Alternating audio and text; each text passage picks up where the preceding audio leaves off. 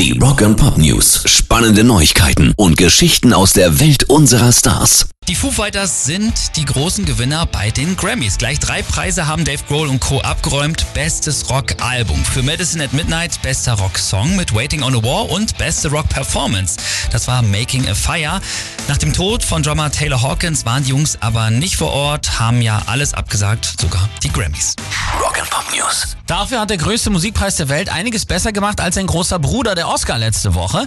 Erstmal äh, hat da niemand Chris Rock geschlagen und das Thema Ukraine wurde auch angemessen behandelt und in den Mittelpunkt gerückt. Präsident Zelensky war sogar mit einer Videobotschaft zu sehen. We defend our freedom. We are fighting Russia, which brings horrible silence with its bombs, the dead silence. Feel the silence with your music. Feel it today to tell our story. Er sagt, wir kämpfen gegen Russland, die uns den Krieg mit ihren Bomben und die Stille, die Stille des Todes bringen. Bitte füllt diese Stille mit eurer Musik, füllt sie und erzählt unsere Geschichte.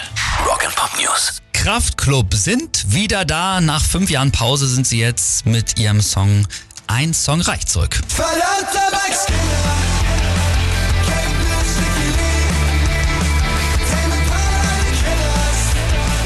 Im Song geht es darum, und ich glaube, das kennen wir alle, diesen Moment, dass man vielleicht mit einer Beziehung ist Schluss und plötzlich kommt dieser eine Song und dann ist man wieder total drin in der Trauer. Darum geht's in dem Song. Coole Nummer.